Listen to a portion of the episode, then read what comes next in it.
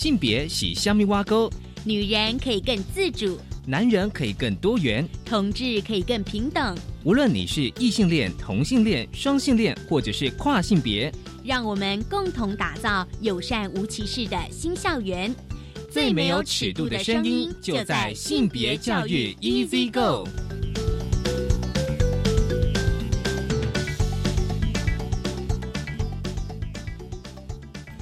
Hello，大家午安，欢迎收听教育电台性别平等 Easy Go，我是文龙，不知道这礼拜大家过得好吗？今天的节目内容，性别慢慢聊，想跟他聊的是一本书，书名是我娘，作者是诱人哦。我相信哦，就是说有关注在 YouTuber 的朋友，应该对他不陌生哦。我们待会稍后来请诱人来谈他的作品《我娘》。而今天的大八卦，想跟大家聊聊，就是美国最高法院大法官金斯伯格去世了哦。他一生呢致力性别平权，打破法律界的玻璃天花板，这是换日线的网络新闻。但大家可能比较熟悉的哦，就是由 CNN 制作的 RBG。不恐大法官的纪录片，还有就是电影《法律女王》，我们稍后来聊聊这位金斯伯格大法官。我们先进行性别大八卦。性别大八。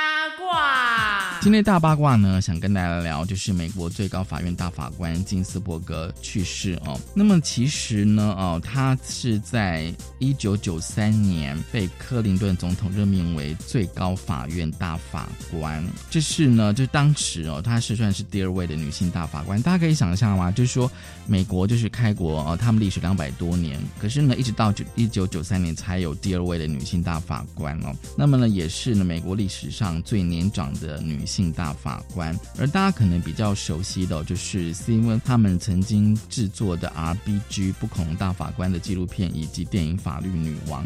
其实，在一九五零年代哦，就是金斯伯格他其实是以奖学金的得主哦，进入康奈尔大学政府学系呢去就读哦，并且呢认识了就是她的丈夫马丁哦，而且呢根据她的说法，就是说马丁呢就是他本来他俩变成他先生，是当时呢他遇过男性当中哦唯一在乎我有脑袋的哦，就是说注重的是他的大脑，而不是他的外表。大家可以就是。啊，必须要知道那个历史脉络，这是在一九五零年代哦。那么呢，其实呢，电影像《法律女王》呢，它其实啊，就是说它其实是以这个。啊，就是金斯伯格他在哈佛大学就读的时候作为开场。当然，在一九五零年代哦，那些课堂上的男同学哦，就说哎，班上有一个呃女性哦，就是很不以为然哦。所以呢，这个电影就反映出金斯伯格作为校园少数哦，所受到了各种的霸凌、性别歧视哦。但还是要回到一九五零年，其实即便到现在，虽然性别歧视没有这么严重，但是那个形式是不太一样的。那么在一九七零年代啊，就是说他其实毕业之后想要到啊纽约哦，就是去律师事务所工作，但是呢，并没有任何一间的律师事务所纽约哦愿意聘任这位优秀的女性哦。那当然就是金斯伯格后来自己在回书当中，就是说当年求职困境哦。他觉得自己可能哦有原因，就是说自己身为女性，而且她是犹太人，而且她更是一位母亲。到一九七零年代，他当然他就回到学校去任教，在罗罗格斯大学以及哥伦比亚大学，在而且在教书当中哦，他在哥伦比亚大学的法学院获得终身职的女性教授。其实终身职其实是非常重要的一个制度哦。那这段期间呢，就说在大学教书，他也开设了性别课程。大家为什么觉得他很重要哦？因为呢，他其实在他的的是任期当中，他是抵抗大法院中以男性为首的保守派的力量，而且呢，他其实是非常勇于跟社会传统刻板意见对抗哦。其实他并不只是为了女权发声啊，女性的权益，而且呢，也为 LGBTQ 的同志族群，比如说像同性婚姻的议题，以及女性多胎自主权的议题，那么呢，在各个公开场合呢，都表达他支持的一种态度。因此呢，他就被封为就是声名狼藉的 RBG 哦。大家可以想到说，其实，在他的年代，其实不管七零、八零、九零，其实美国当然有非常多对于性别议题其实非常保守的声音哦。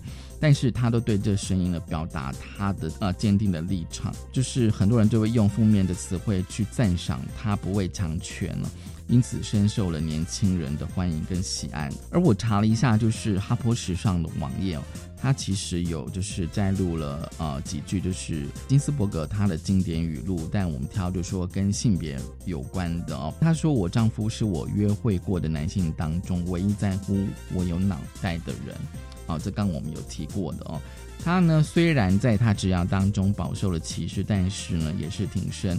争取性别平权，那么他也曾经说过，就是说我不要求性别给予我特权哦，但是我要求的是男性同胞们将他们脚从我们的脖子上拿开。我相信这个应该反映他过去在求学阶段哦，受到那些男性同学的一些霸凌这样子。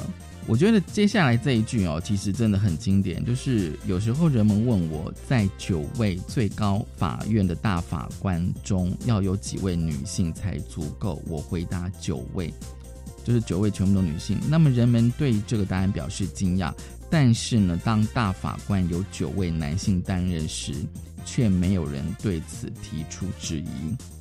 这句话实在太经典了。因为有时候我们还是会看那个不一定大法官啦，甚至连那个那个阁员，我们都认为说那个性别比例哦，一定要非常合理。我们都要求至少哦单一性别比例啊，不管男性或女性都三分之一嘛。可是光是女性要达到三分之一就非常的艰难。所以有人问他说，那九位大法官当中要几位的女性呢？他说全部都九位。可是呢，当这个九位都是男性的时候，为什么没有人提出质疑？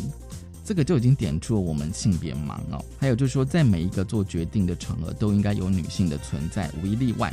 其实有非常多她的故事哦。大家其实如果真的想要在短时间之内呢，就是认识她的话，其实可以去看 CNN 的纪录片哦。还有就是《法律女王》这部电影，就是今天开始跟大家分享的性别大八卦。稍回来，性别慢慢聊。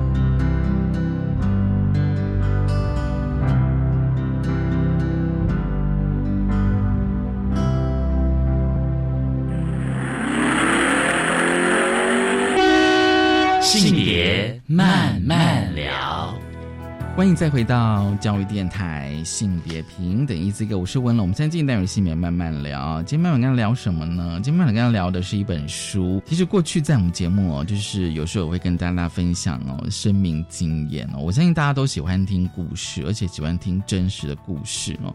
那当然就是这些故事呢，这些经验其实都会跟性别哦，或者是我们讲的性别平等教育，其实是非常相关的。今天想跟大家分享这本书的书名叫做《我娘》哦，就是你我的我，然后就是娘，就是那个女娘的娘哦。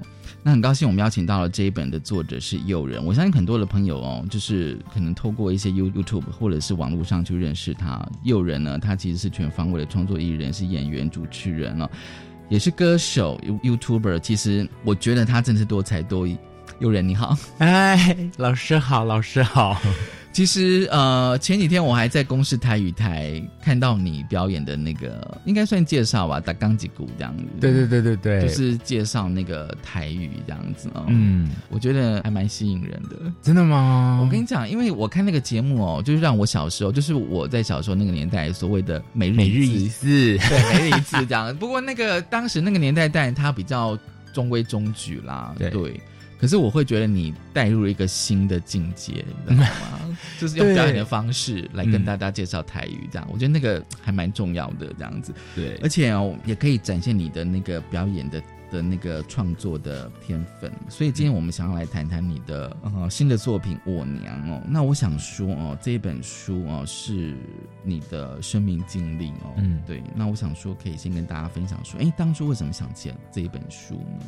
我当初其实原本是想要把大家看到秀娥妈妈这个系列的短片，哦，秀儿，对我想要把她的剧本集结成册，然后我也想要把背后的一些故事跟创作过程写出来。嗯嗯嗯，可是后来我就跟我的总编辑夏明聊了之后，嗯嗯嗯。他就开始挖出我这些故故事，小时候跟我妈妈之间的故事。因为很多秀儿系列其实背后都是我跟我妈妈的故事，所以聊到后来，他就说你要不要试着把这些东西写出来？嗯嗯可是一开始我我超排斥，啊，为什么？我一开始就说不行，我觉得我用演的比较快。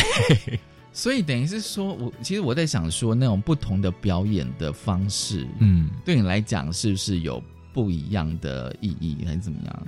对，不太一样。因为就像之前写歌的时候，我就突然觉得对，哎，写词的那个逻辑跟那个思维完全跟写剧本又不不一一样。是是？然后现在我又要回来写这么多的散文，对对对，所以我那个时候其实一开始有一点，夏明那个时候就有就有挑出我的问题，嗯，他就说，我觉得你剧本写多了。一开始在写散文的时候，他就说你的主词都会消失、哎，嗯、因为剧本比较像对话，对，比较像对话。嗯。所以我那个时候在一开始写的时候，我就有点，我就变成说我要透过文字把这些故事转化出来，嗯所以就嗯那个比我如果透过演员演出来，它又是另外一层。嗯嗯。可是当我写出好好的写出第一篇，其实也就是我娘的第一篇，嗯就是学着当妈妈这一篇、嗯的时候，夏明就放心了，他觉得你的文字能力很很强，他就觉得 我应该是可以把这些故事完成住了。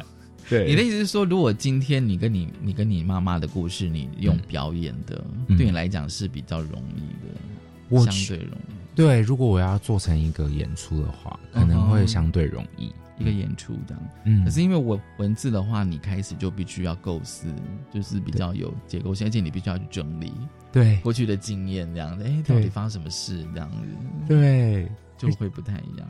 又要把它变成文字，真的那个时候在写的时候好好难哦，而且我想的时间比下笔的时间多很多。嗯，因为我要去思考说每一篇我的重点到底要放在哪里，嗯。而且我要斟酌说这些真实故事细节要写到什么程度。啊，对，嗯，对，可以了解这样子。嗯。因为我觉得把生命经验整理成文字叙述，我就觉得那个呃，在你的大脑，你可能第一个你可能要先转过一圈这样子，嗯。然后就像刚才讲说，比如说这件事情你到底要呃写啊、或是揭露到怎样的程度这样子。对，对那个的话，我觉得可能取决于每一个写呃自己故事经验的人，他到底要跟读者表达到哪里这样子、哦。嗯但是因为有时候就是说，因为大我想大家对你并不会太陌生，甚至很应该很多人全部都是你的粉丝这样子、哦。在看你的生命经验的时候，我、嗯其实像我自己有时候会觉得，就是说看的时候当然会有一些共鸣，嗯，我觉得一定都会有一些共鸣这样子。而且哦，我发现就是说，比如说哦，因为你们家是开家庭法廊，对，家庭法廊，因为我觉得家庭法廊是一个还蛮有趣的空间。然后你妈妈开家庭法廊，然后你的阿嬷是开金香行，就是卖金纸银纸哦，就是拜拜拜拜的东西。然后你的姨婆是开杂货店，对，所以等于是说，而且你这跟三个女性长辈应该都很亲近吧？应该算是很亲密那一种，对不对？很亲近。很亲近这样子。对，这些空间，我想应该对你的成长应该有有影响吧？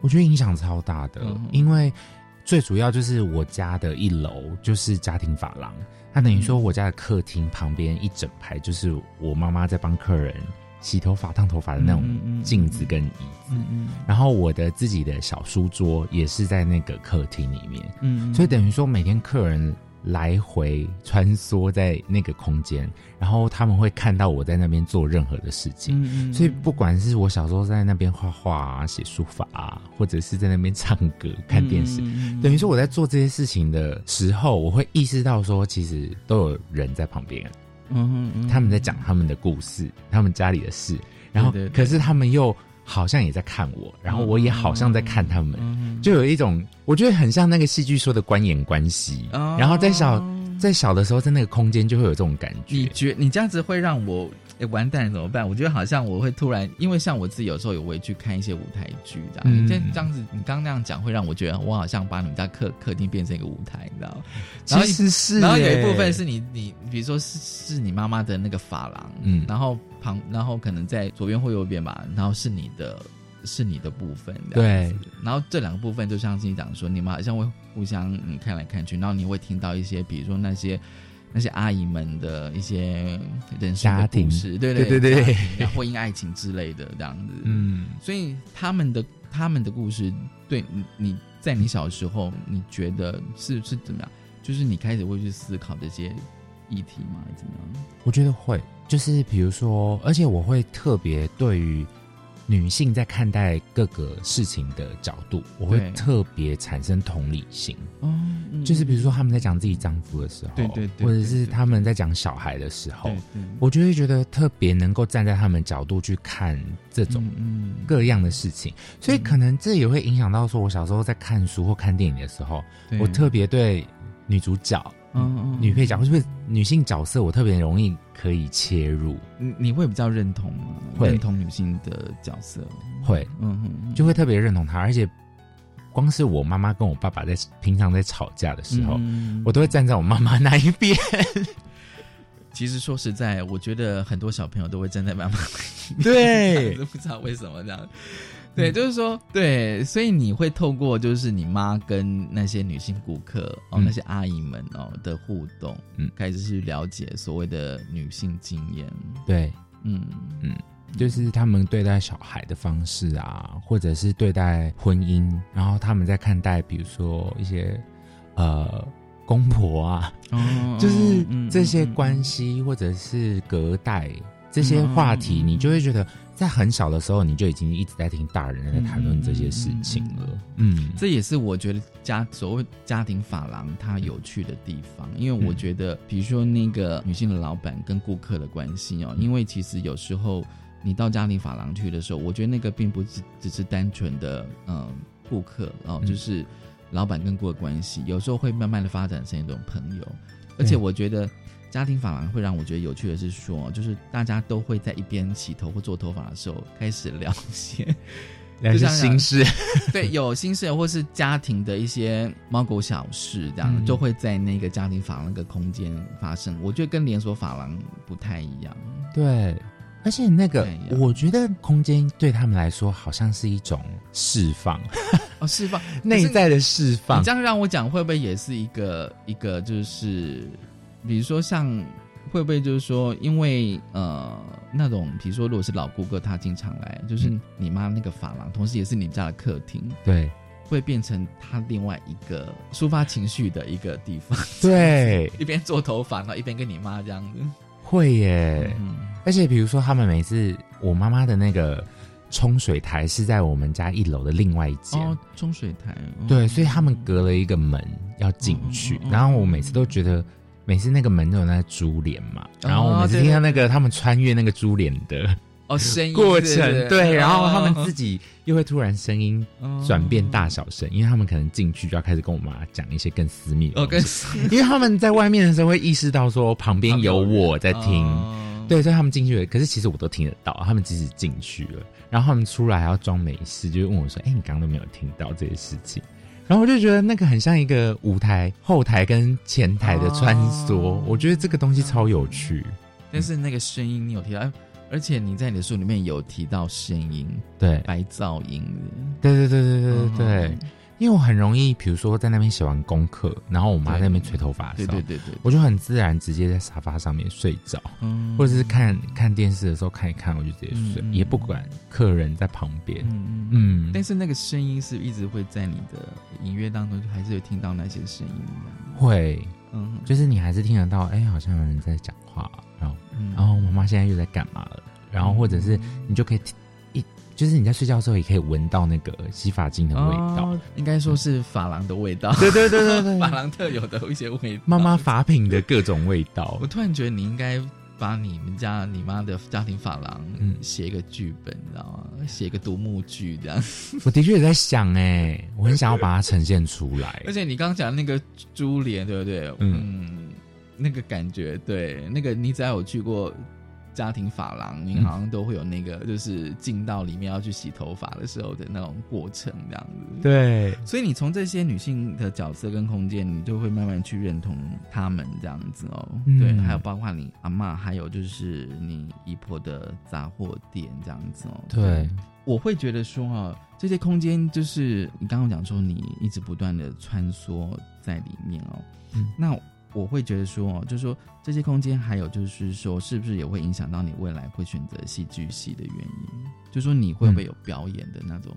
我的确是蛮小就已经觉得我未来会走这个路，嗯嗯，因为小时候，比如说我我看到学校的学长姐在比一些什么朗读演讲这种东西小嘛？对对对，哦国小的时期，然后我就特别觉得哇，我好喜欢站在舞台上去讲故事的感觉。嗯嗯嗯嗯所以那时候，比如说什么说故事比赛或者是朗读比赛，哦我都会尽量去争取，然后也都有机会去参加。嗯嗯对嗯然后我我也是那个时候，可能小时候就发现自己喜欢唱歌，哦，唱歌，对嗯就是我妈每次都说你可能有遗传你爸爸，因为爸爸其实蛮会唱歌的。嗯，对，就是可能我妈妈听的音乐类型也都会你说你妈喜欢听马丹娜，，对你知道吗？嗯我我就想说哦，因为八九零年代的时候，马丹娜红的要命这样子哦。那我想说，哎、你你妈就是一个就是家庭法郎的老板，她会喜欢听马丹娜、哦。嗯我觉得她天生应该会有点反骨吧。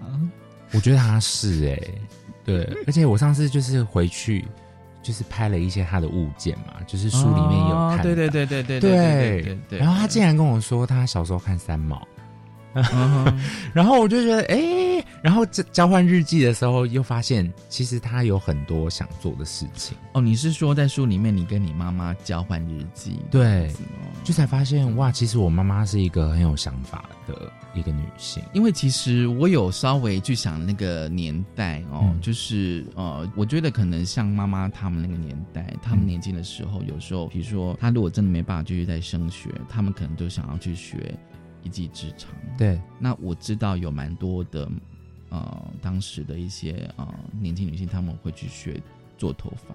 对，对，因为我妈妈那个时候原本也是希望可以继续升学，而且她国中都已经念升学班了。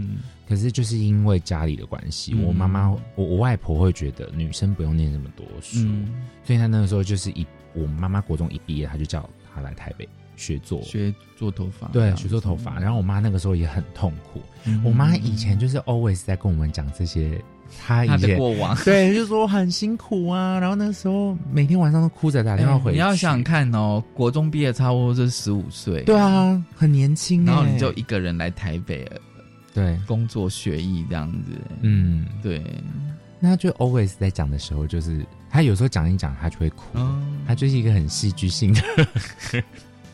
然后我我有一集秀儿的短片，就有把妈妈这个故事也有稍微放进去，嗯嗯，就是都有转化一些跟妈妈过去真实发生的事情。当妈妈跟你讲她的一些生命经验的时候，嗯是不是也变成你的一个剧本的创作能量的来源？会，而且我妈在她在叙述的时候，我都觉得好生动。就是她在讲的过程中，可能是她本身讲的也很生动，嗯然后我脑中就会有好多画面在跑，就会觉得哇，我哪一天好想要把这些故事呈现出来。然后我觉得我娘跟目前大家可能看到秀儿的短片，对，它可能是其中的一部，对，但未来我觉得应该会还有其他的可能。嗯嗯，就是会发展更完整的，对对对对对对对这样子，因为感觉上是一系列的，对，而且我觉得你们好厉害，你们是秀儿那个剧本，它是写说拍摄方式是一镜到底的，嗯，一镜到底。所以那个整个走位对，但那个都要排练过。都要设计好，而且你的台词又不能 NG 这样。对，因为那个时候在创作的时候就觉得，如果我们要转做网络创作，那我们要怎么样跳脱跟别人不一样的方式？嗯后来我们就觉得，那既然我们是做剧场出身的，对对，那这个好像是一个我们擅长的方式，嗯而且可能也目前在那个时候还没有人做过。对对对对对。好，我们先休息一下哦。下个阶段，我想就是请诱人来讲你的自我认同，因为他有一天就是说到阿嬷的那个呃杂货店，应该也是二楼吧？对对他的房间对对对对哦，就是打开了阿嬷的衣柜，对，从此就找到了自我。这样，我们先休息一下，稍后回来。家庭教育影响孩子有多大？孩子对家庭有多少期待？对未来有什么梦想？在偏乡，面对单亲、隔代教养、家庭功能不完善的孩子，学校师长扮演多么重要的角色？欢迎上网搜寻教育电台 Channel Plus，幸福的起点。我是经济不利的大学生，透过绩优管道入学，入学后仍继续担任选手，积极争取竞赛或考照机会，并获选为台湾国手，代表台湾出国竞赛，为国争光。赞哦！高等教育深耕计划完善就学协助机制，以学习取代攻读辅导机制，并获得奖助学金。学生可以同时兼顾课业与生活所需。以上广告由教育部提供。Everybody 要大家一起来瞧瞧，现在屋顶改造在流行什么？嘿，现在流行太阳光电系统，自己用电自己赚，让你发电又发财。设备保养真轻松，遮风避雨又降温，政府回收处理有保障。干净能源，从下一代，共同加入太阳光电的行列。太阳光电暖心发电，让台湾更美好。以上广告由经济部能源局提供。我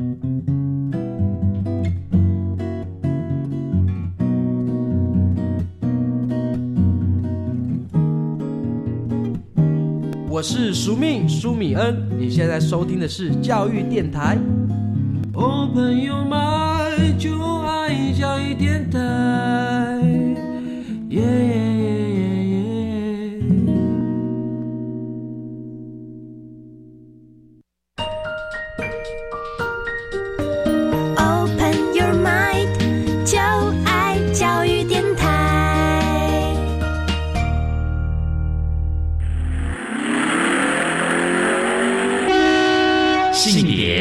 别慢慢聊。欢迎再回到教育电台性别平等一字一个，我是文龙。我们今天进单元性别慢慢聊，今天我们跟他聊的是一本书，书名是《我娘》。高兴我们邀请到这本书的作者诱人哦，他是一位全方位的创作的艺人哦。好，那这个阶段呢，我们想要来聊，就是诱人在这一本《我娘》书里面哦，他其实哦，透过一些经验来谈他的性别的自我认同哦。其实刚刚我们有提到，就是说像你阿妈是在开那个呃金香行，就是在卖拜拜金纸银纸的东西这样，所以你也经常到你阿妈家这样，对，就是去玩这样子。嗯，而且一方面是我妈有时候她客人很忙，嗯，一多的时候，然后放寒暑假的时候，长假我们又都在家，她也没有时间照顾，所以他就会把我丢给外婆。这样子。对，然后外婆家也是，她也是一个店面这样，对对，就也会有客人进进出出这样子。因为我妹妹她是没有办法给人家带的，她小时候就是那种，我妈要给她。就连客人要碰她，她都会大哭，然后我妈都会帮人家洗头，她还这样扒着我妈的腿那种。可是我是朗朗后小时候，所以就是妈妈小时候就想说，哎、既然这么忙，就会寒暑假就会把我带去外婆那边，然后我还可以顺便帮外婆做生意。哦，对，这样子就开始、从小就开始招呼客人。对，其实你有一段描写哦，其实这跟空间有关，因为其实像你外婆家，她的一楼应该也是就是金香行，对，所以她的房间都在二楼，就在二楼这样。嗯、然后你有写到说，你有天就是偷偷的到阿妈的房间，打开阿妈的衣柜这样子。我我可以问，就是说你为什么想打开阿妈的衣柜？因为阿妈的衣服很多。很漂亮，嗯、因为那种以前他们的那种衣柜都是镶在那个就是墙壁里面，墙壁，然后都要打开，嗯、然后它是一整排的，嗯、所以我就想说，哇，好奇，对啊，好多衣服，而且外婆又是那种很时髦的人，哦，就是小时候他们去逛百货公司，嗯就跟我妈妈他们，嗯。然后他们一定都会问我说哪一件衣服好看，嗯然后我就觉得那个时候就会养成一种已经养成那种审美的观念，还要帮他们挑衣服。哦，他他们会问你的意见，说那会，然后我就会很认真的给他们意见说，啊，那个颜色太暗了，不适合什么的。所以那个时候看到阿嬷的衣柜的时候，我就觉得，哇，太好奇以前阿嬷都是穿什么衣服。嗯嗯嗯。所以那个时候一打开的时候就觉得，哇，惊为天人，阿嬷以前的衣服好好看哦。当时你就会觉得想要穿这样子。对、嗯我当时就是那一次，就是被我阿嬷赶上楼，因为她那个时候客人太多，她就嫌我定位嘛，对，然后我就到他房间，然后就偷穿，开始偷穿他的衣服。那时候就觉得，我也没有特别想说那个衣服是一定是男生或女生要穿的，我只是觉得这些衣服很漂亮，嗯我就是想穿。嗯嗯所以那时候就是阿妈房间也也有一面大镜子，嗯我就是每一套穿了之后，就一定会在她镜子前面，就是每一套都穿啊。我我尽量哎、就是只要外婆没有发现，而且我觉得感觉上你描写的那个时间好像非常的短呢。对那一段是就是我外婆忙完了，然后她要从一楼走上来，然后我那一件才穿到一半，她就突然我就听到那个她上楼的那个脚步声，然后她有喊你的名字，有就说尤妍呐，嗯。她就叫很大声，然后我就想说完蛋了，然后我就赶快赶快脱下，然后放回衣柜里面，然后好像那种电影好紧张的那种场景，你知道吗？对，还不能被他发现。对对对对对对对可是当当下你穿的感觉是什么？我觉得很奇妙，因为我到现在都还印象很深刻，就是那种砂纸的感觉，嗯，很滑顺，嗯嗯。然后看着镜子的时候，我每次都会觉得，哇，原来这些衣服是可以这样穿的。那时候你是国小，对不对？那时候好像还更小哦，更小，嗯，幼稚园，幼稚园，嗯哇嗯！可是你当时是看到镜子，你穿你阿妈洋装的你，嗯，对不对？对。那你会觉得那个是你吗？镜子里面那个人，会耶，会。还是你觉得你本来就应该是这样？但是我那个时候会有一种我我变身的感觉，哦，变身的，对，嗯。你以前就是看《美少女战士》，好，你当下换上那个衣服，你就会觉得哇，我突然有能量了吗？对，你就突然觉得哇，我好像变成转换了一种，你觉得特别开心？对，嗯你觉得特别开心，嗯哼嗯，充满了正能量，对，可以去拯救世界。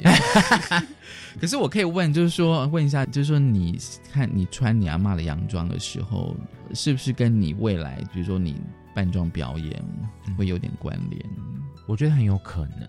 因为我嗯后来二十二岁的时候，我就做了那个独角戏然后那个是我第一次就是扮装的在舞台上，在舞台上扮装，嗯因为过往都是演比较男性角色居多，所以就是那时候第一次扮装的时候，我就觉得，哎、在那个时候写的那个剧本，就想到小时候有做过穿偷穿阿妈衣服这件事情，嗯。就会突然觉得那个好像是一个，就是刚刚讲的那种变身的感觉。嗯你觉得穿上那些服装，你可以转换各种角色，嗯嗯嗯嗯，可能真的跟后来会走上表演这条路有一些关系。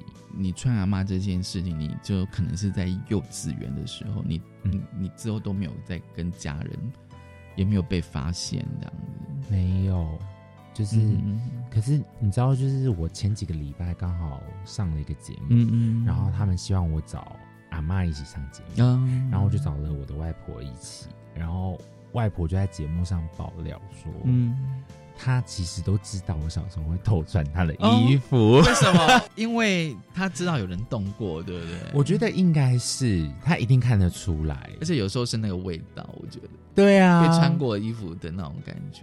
对，而且我书里面写说那一天我我那么惊慌，然后有流汗什么的，我觉得他怎么可能不发现？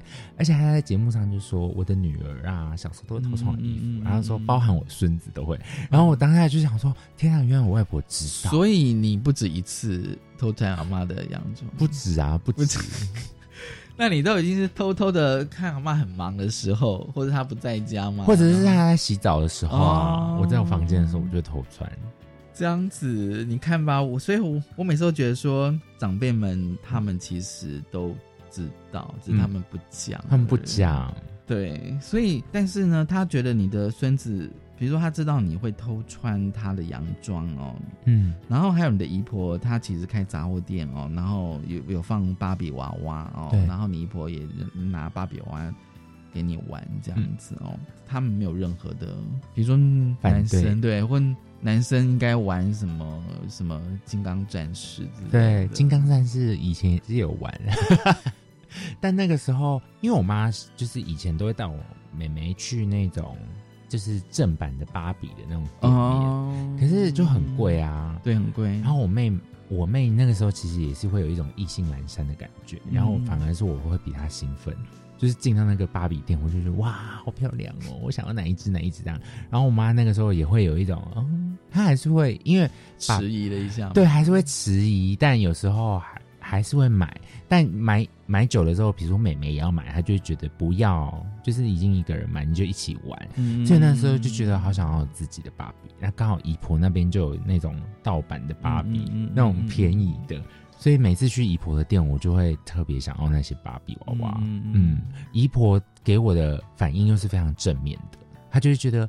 啊，你要哪一只你就自己拿，你就自己挑啊。然后她就会拿那个杆子把上面吊在上面的那个芭比这样拿下来，然后我就会很开心。然后我妈就会旁边说：“你不要没在姨婆这边就拿人家一堆东西，因为姨婆就是会一直拿东西给我，就饮料啊什么东西一直塞给我。”是她很喜欢你，她很爱你这样子。然后你当下就会觉得好开心哦，就是因为做这件事情好像也没有什么不对。嗯嗯，对。就是受到这些人的认同的感觉，认同跟支持，嗯，所以在这些比如说经验哦的探索的过程当中，你是会慢慢的去建立自己的一些性别认同，嗯，会，就是你会慢慢觉得说，你也会从这些东西，比如说你喜欢的事情，你喜欢看的东西，对对对，然后妈妈的喜好，不管是妈妈喜欢听的音乐，喜欢看的电影，这些东西会慢慢影响到我，就是。觉得哦，原来我这这才是我原本的模样。讲到电影，你你说你你看了一部基努里维演的。哦，对，然后你就上网去找他的照片。对对对对，其实这个有时候我也觉得，就是说，就是说，因为我我开始想说，哎，你喜欢穿阿妈的洋装，但是你的呃心仪的对象是一位男性的偶像，这样子，嗯，而且那个时候是。国小的时候，哦，是国小的时候，嗯，国小的时候，那个时候还没有意识到说，因为我的观念里面还没有就是所谓同志这个观念，所以那个时候就会觉得，哎，身边同学都在交男女朋友，我是不是也要交一个女朋友？然后像基努里维那个时候，我也是现在回想才发现，那个时候就已经有一些迹象了。就是我看完这个电影，我特别，我不是对另外那个电影的女。女主角有印象，我反而是觉得你基努里维好帅哦，大家都觉得很帅啊。当年在九零年代的时候，他很帅的。对，我现在还是觉得他很 帅。大家现在很帅的，所以你得是铁粉这样子。对啊，就是不同的味道。然后那时候就就回家立刻用那个电脑搜寻他的图片。嗯，对，就觉得哇，国中，因为我是国中才意识到说，哎，自己的性别倾向。嗯嗯。可是后来。回想才发现，哦，原来这些东西小时候都有迹象。就是说，你在回溯，就像是我们刚开始问，就是说，你怎么把你的生命经验写成文字？其实你有时候是在整理，嗯，不管整理你的情绪，或者说你的认同，你会发现说，哦，原来其实我在几岁的时候，其实已经有这样子的经验。那可能就是一个，就这样讲的，可能是一种迹象，这样。嗯，那你其实你书里面你有提到说，因为你性别特质，所以你在过上五年级有。被性别霸凌这件事情，这样对，我会觉得，其实我有时候会回想说，哎，当当时学校可能应该都还没有，应该是九零年代末吧，怎么样？嗯，对，应该当时都还没有性平教育这一块，这样子没有。对，因对，就是说，所以同同学对你的态度，应该比如说，可能你就会被骂娘娘腔啊，娘炮。那时候就已经有娘炮这个词，有有，我记得好像已经有了，就是娘娘腔、娘炮啊。嗯嗯嗯，对，嗯，然后。那个时候比较肉感，就是肉肉的，肉肉的。然后他就是死胖子啊什么的都。可是我看，因为你书里面有你小时候的照片，可是我觉得还好。我也觉得还好啊。而且那张我的书的背面那一张，其实就是大概四五年级的时候，嗯，就是脸比较圆一点而已啦 baby face 就肉肉的嘛。对啊，那时候就是同学，可能是因为我在学校的表现吧，就是也会让他们觉得说，哎。我喜欢的东西，或者是我擅长的东西，在他们的观念里面会觉得是比较女生的，比较女生。比如说，我都做学艺鼓掌，或者是我、嗯嗯我学美术的，嗯然后嗯我我反而是那种就是我对团体其实会有点害怕，嗯嗯我不知道怎么亲近团体，可是反而我都是因为这些表现，嗯让别人认识我说，哦，他是那个会画画的人，他会唱歌，嗯然后我才因此被人家认识。可是反而这些我喜欢做的事情，被一些当时身边的一些男同学，嗯他们会觉得说，这就是女生在做的事情啊，你就是很娘啊，嗯对，所以那个时候就会开始遭受到这些言语。嗯嗯可是我觉得那个时候自己会有一些，我觉得那个时候自己也蛮勇敢的。嗯嗯，我就会觉得，比如说大家在比成绩的时候，对对，我就会觉得我有其他的才艺可以跟你们比。对，比如说像像我像你就写说那个你指挥，对对对对对我觉得指挥很难呢。对，可是那时候我学的好开心，所以是有老师教你，对，音乐老师有教，然后他他可能也觉得我我的节奏感抓的很快，所以他那个时候就说：“哎、你很适合，而且你又敢做一些肢体的表现。对，嗯，对啊，就是说你刚刚有趣讲说，就是同学会觉得你喜欢都是女生的东西啊，他好像觉得你应该去当个什么篮球校队这种，对。像阳刚的，对啊。可是为什么篮球一定是男生？对啊，女生喜欢打篮球这样。我妹啊，哦，我妹就是那种球类很强啊，跟我妈妈以前一样。嗯然后我妈，所以我妈每次都说，我我觉得我把你们两个生出灵魂，你们两个应该交换灵魂。没有，你应该就是说，哎、其实我们家是多元的发展的。对啊，我们说没有，没有生错，没有一定要怎么样。所以就是说你在国小的时候，但是我会觉得说，就是你那篇就是那个送饼干，就是你的同学后来用饼干，等于算是一种和解的方式。对，嗯，就是因为他长期的蛮常对我就是语言上的都会欺负我这样，然后真的到后来越来越严重，就是他开始会动手动脚，就是有一次他已经跟我有点争执到我们已经超级近距离了这样，我当下其实很害怕他下一步会怎么做，嗯，可是后来我我我在那个瞬间我竟然对他说了谢谢，其实我也想知道这个脉络是什么。其实我现在还是觉得，我我现在回想起来，我觉得那个谢谢可能可能是我觉得我不知道怎么反驳，可是我也觉得我没有必要去做任何的反驳，嗯，而脱口而出的一个一个反应，嗯嗯，对，就是一个我知道我要做出反击，嗯但是我不是用同样他对待我的方式去反击他，对。嗯，对，因为我在想说，哦，就是说你那个同学，或者是可能有看到这一篇的读者，可能都会觉得你应该会，比如说讲你会反击，或者说你可能跟他打起来了，嗯之类的。我们都要小朋友可能会因为小事情就打架吵架这样，嗯，结果不是，所以你的同学有点吓到。对，可是我想会不会有些读者可能会有点啊，有人，你你好宽容这样子。其实真的蛮多读者对《送饼干男孩》这一篇哦很有共、OK，就是他们会觉得哇，怎么会做出这样的举动？嗯哼，然后，可是我真的蛮感谢当时的自己耶，嗯就会觉得他选择了这样的方式去，我觉得那也是一种反击。嗯可是那个不是一种所谓的，就是比较强硬的方式去做反击。而且你那时候只有小学五年级而已。嗯，而且如果我真的去做出一些比较大的、强硬、嗯大一点的动作，我觉得那个也不是。最后大家可能会觉得都是你先动手打人。对啊，会变成这样子。对啊，而且那个时候也会觉得别人都这样对我，我为什么要这样对他？嗯，可能那个同学真的吓到了，他真的吓到，所以他隔天饼干就去买了饼干送我，跟我说对不起。所以后来你们两个人互动有变好？有啊有啊，就是他下课也会找我去上厕所或买东西。啊，你们会一起 一起上上厕所？会啊男生还是会啊。OK，嗯，我觉得很有趣哦。所以有时候我觉得，有时候用另外一种方式，可是有时候我会在想说，会不会是因为在小学那个情境，嗯，就说这种方式其实是有机会跟那个同学，因因为就像讲说，你你并不是用一个比较负面的动作去反击，嗯，哦，你比较用一种就是让你的同学，哎，好像并不是他预设的方式去回应他，对，所以他反而会觉得说，哎，那诱人为什么突然跟我讲谢谢这样子？对，我也很想知道他那一天晚上回家之后经历了什么，就是隔天突然跟我道歉。好吧，那就续集这样。好，我们先休息一下，稍后回来。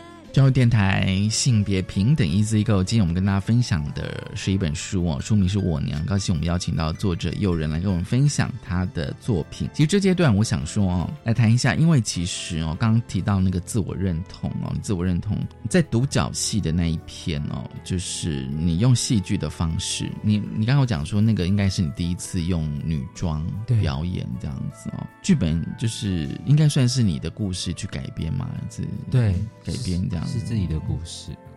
但是演完之后，你你妈有问你说，你妈有问你说，那个故事是真的吗？对，因为他其实就是我我在讲我第一段感情的故事。嗯嗯。然后我那个时候还在台中念书，所以我就是每个礼拜都会下去屏东找那个初恋。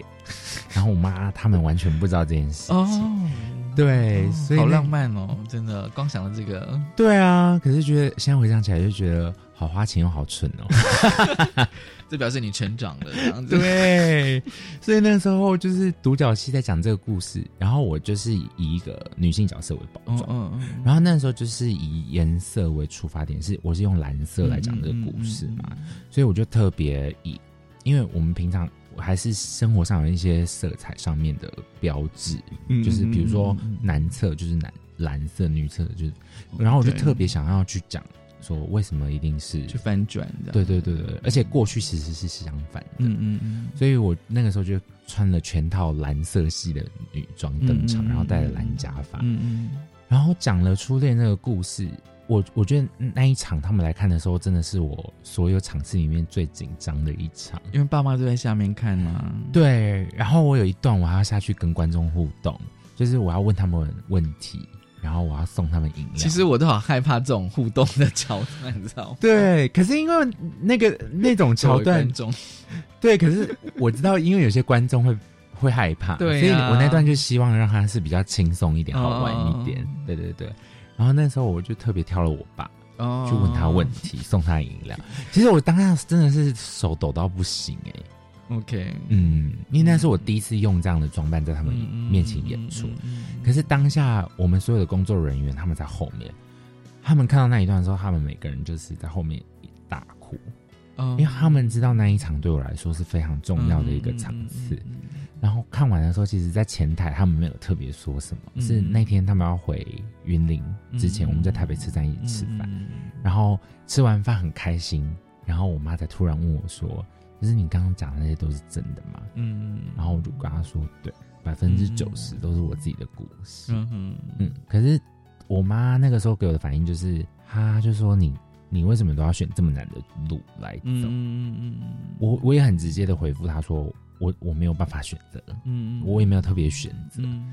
然后我最开心的是，他回复我说，他觉得我开心最重要。嗯，对，嗯，重点是我爸那个时候，你知道，他是一个也不太会表达的人，他就说演的很好。那个时候其实我很感动，他肯定你的演技。对，然后他是讲表演的东西，但是我知道他心里面应该很多很多很多情绪，很多点点点点点。对对，嗯。其实有时候我在想，会不会是用一种表演的方式，用因为你喜欢戏剧表演，反而是跟爸妈出轨，嗯，用表演的方式跟爸妈出轨，嗯，我我也觉得在那个时候在写独角戏的时候，我就觉得这件事情是一个，我觉得时间点已经到了，嗯嗯，然后我觉得又又想要是讲自己的故事，我觉得角色它就变成是一个蛮重要的包装，嗯嗯。嗯，反而让我更有勇气去。讲出一些事情，这样子，所以最后就是说，你那个书里面最后是那个秀娥哦的剧本哦部分的剧本这样子。然后你你刚刚有讲说哦，就说其实那是也是你你跟你妈的日的故事去改编这样子，对，也是一个同理的方式之一吧。就是说扮装对你来讲是同理女性的。方式之一，对对对对对，因为我当时从剧场跨到网络创作的时候，我就已经有设定一个还蛮对我来说蛮重要的，就是呃，不管是喜剧或者是呃不是喜剧，我都希望是以女性角色为出发，所以我觉得那个也是一个我对于女性角色长期很想做出来，在创作上面表达。各种女性角色，我我对他们的同理，嗯嗯，然后秀儿就是对我妈妈一个最直接的一种，嗯嗯嗯嗯，所以很多故事就是来自于我妈妈真实故事跟我、嗯我与她之间的故事。因为我在我我只是光看剧本，我就在想说，哎、你到底是在演你妈还是 你妈的朋友？然后它其实是一个综合，一个综合这样。对，那你妈有没有就是说，哎、哎、你在演我吗？有有一集就是刚好在我们家二楼拍，然后哦，你我然后我妈刚好在隔壁，她洗完澡，哦然后我那一那一个就是在我妹妹的房间拍，然后我演完拍完了之后，我妈就从她房间冲出来说：“啊，你让我很尴尬。”她就说：“你就是在讲我啊。”对，她不会觉得很逼真吗？这样子，他觉得很真啊，呃很真实就他就说：“可是你这样子，大家都知道你妈妈就是这样教你们的。而且你已经写成书了，”对，我娘这本书，其实我有时候想说哦，那个书名啊，嗯，我想书名应该是最难的。对，当初为什么要书名取作《我娘》？嗯，其实我那个时候在写这本书之前的那个方向已经很确定，嗯嗯就是就是锁定在呃性别上面，对。跟成长的妈妈之间的连接，嗯嗯所以我在写的时候并没有跳脱出这个东西。可是真的是写完之后要把这个方向定出名字的时候，我到现我其实真的已经忘记我当初跟总编辑下名的时候，我丢出了几个，可是是直到有一天我们在讨论的时候，夏明突然丢出“我娘”这两个字。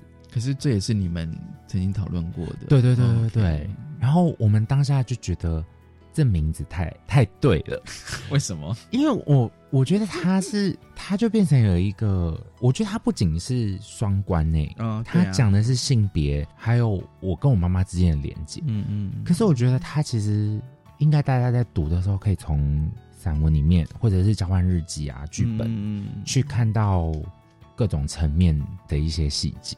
嗯嗯嗯嗯，所以就取作我娘这样。对而且这个书的封面其实还蛮丰富的。对，就是说，然后在写的过程当中，你是也继续找以前的旧的照片，或是旧的东西这样子？对对对对那你会不，会觉得那个回忆又又回来了，涌上哎、涌上来？对，因为有几篇散文，我就在想说，哇，那我还有什么照片可以去找回来？嗯嗯所以我就特别又回去老家一趟去翻东西，嗯然后妈妈妈妈就也很开心的，就是把她当时什么结婚啊、订婚的东西都翻出来。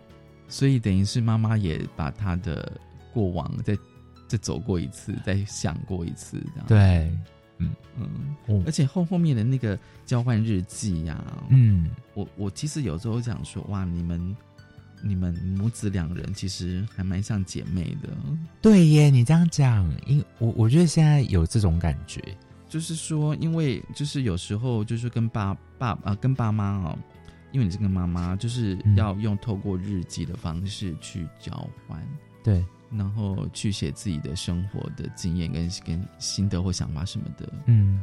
我觉得在现代其实还蛮不容易的。可是我那个时候其实还蛮有把握他会答应这件事情，嗯。因为小时候比如说吵架或什么，我我们家是蛮常会透过书信去讲出心里哦话，是哦，真的对，因为表面上爸爸妈妈都讲不出口，然后对对对对对对，可是他们透过书信会讲很多。很多这样子。对，所以那个时候在写的时候，我反而是真的开始进行的时候，里面的内容我是真的蛮蛮多惊喜的，嗯，妈妈真的说出很多心里话，嗯。嗯今天真的很高兴哦，就是有人来分享，就是我娘嗯。这本书这样子哦，因为我自己是觉得说，有时候生命经验哦，其实我相信每个人生命一定都会有精彩的一面这样子哦，真的很谢谢有人来分享我娘。谢谢老师，谢谢。嗯，我其实是蛮期待那个后面那个秀儿可以继续的去发展，这样嗯嗯嗯嗯，因为秀儿现在小孩也大了，所以会有第二集这样。我 也没有想到说哇，可以可以可以做到现在，然后里面小孩也大了。我觉得之后小孩大了，应该会有更多议题可以去讲。对，期待真的谢谢诱人来跟我们分享他的作品《我娘》，谢谢诱人，谢谢文龙老谢谢师大家收听今天的性别平等机构，拜拜。